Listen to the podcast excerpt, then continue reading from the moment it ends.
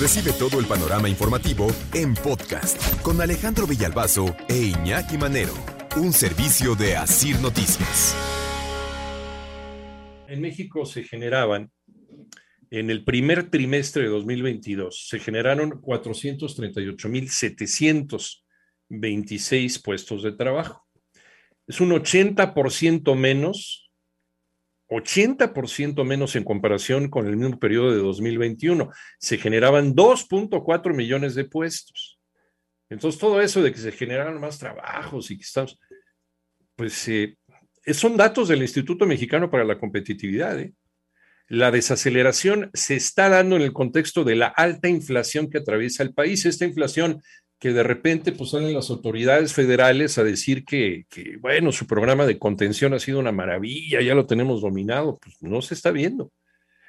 Eh, dice, dice también el Instituto Mexicano de la Competitividad que el nivel de empleo se puede ver afectado en periodos de fuertes presiones inflacionarias porque el alza generalizada y sostenida en los precios de los bienes y servicios está impactando, es algo que ya sabemos y que lo sabemos todos los días, usted señora, usted señor, que salen al, al súper o salen al mercado o salen a, comprar un chicle y a veces no te alcanza ni para el chicle, ¿no? Que es uno de estas, eh, pues uno de estos regalitos que uno se da día a día, ¿no? Finalmente a los cuales ya parece que tampoco tenemos derecho a eso, porque ni siquiera completamos, ¿no?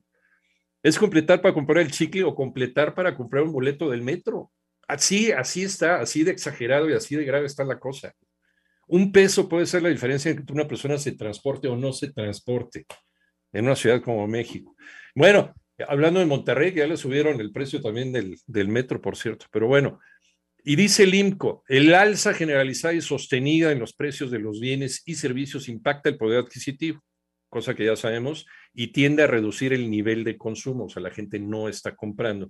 Y al no estar comprando, entonces, desde luego, pues también hay una merma dentro de la productividad, hay empresas que tienen que reducir su producción eh, o para seguir subsistiendo tienen que hacer un recorte de personal.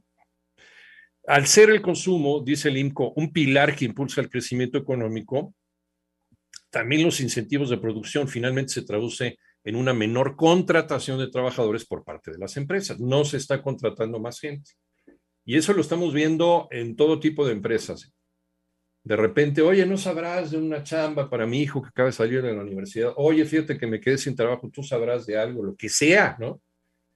Y ya de hermano te dicen lo que sea. O sea, hay gente que a lo mejor estudió ingeniería química, gente que estudió arquitectura, gente que estudió medicina. ¿Sabes qué? Lo que sea, no importa, ¿no? A ver si sabes de algo, que ya está siendo muy común ese a ver si sabes de algo. Eh, también INCO detalló que la creación mensual de puestos fue mayor para los hombres. Fíjense otra vez, ¿no? El fenómeno del patriarcado. Sumaron 152.708 puestos en junio. Eso significó una tasa de crecimiento de 0.4%. En el caso de las mujeres, hubo un avance de 0.6% en comparación con las cifras anteriores. Sin embargo, solo significó la creación de 128.256 empleos femeninos. Hay empresas que en este momento o cerraron o están recortando personal, o hay empresas que siguen adelante, pero ya no están contratando gente. Y a lo mejor los puestos de trabajo que se quedaron, empresas que les empezó a ir bien, no están recontratando porque pues se está haciendo un esfuerzo porque un solo trabajador haga el empleo que antes hacían pues cinco de sus compañeros, que es algo, no es algo nuevo en este país, ahí lo hemos visto, lo hemos visto desde hace ya varios años, que hemos vivido, pues hombre, no sé, desde más de 50 años, hemos conocido esta historia de que somos niños, de la falta de oportunidades, de la falta de empleo, de que haya gente que a lo mejor estudia una carrera y se dedique a otra cosa, que no está mal, ¿no? Haber estudiado medicina y dedicarte a ser taxista no tiene nada de malo ser taxista, ni tiene nada de malo, a veces ya en las condiciones en las que estamos viviendo, pues de repente decir, pues me voy a poner a vender este, sopecitos en la esquina, pues ni modo, hay que sobrevivir, ¿no? Hay que sobrevivir dentro de esta irregularidad. Y uno de los, eh, uno de los síntomas de qué tan mal puede estar la economía de un país es cuando más, eh, más de la mitad de la población económicamente activa, o sea, el PEA, se dedica a la informalidad.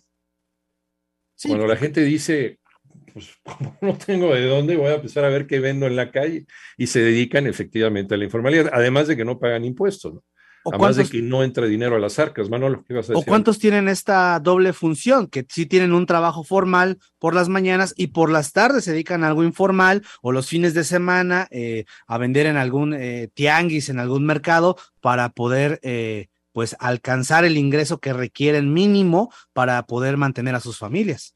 Lo que antes gastabas, lo que hemos platicado con el panorama de la, de la inflación, para poder cubrir esa necesidad y poder llevar los mismos productos a la mesa. O medio llevar, o incluso que te alcance para ese, para ese medio kilo, para ese cuarto de kilo, ya que no puedes llevar el kilo. ¿No, Alex Cervantes? pues sí, es lo que hemos platicando, Iñaki. La verdad es que la situación está muy complicada, está muy difícil.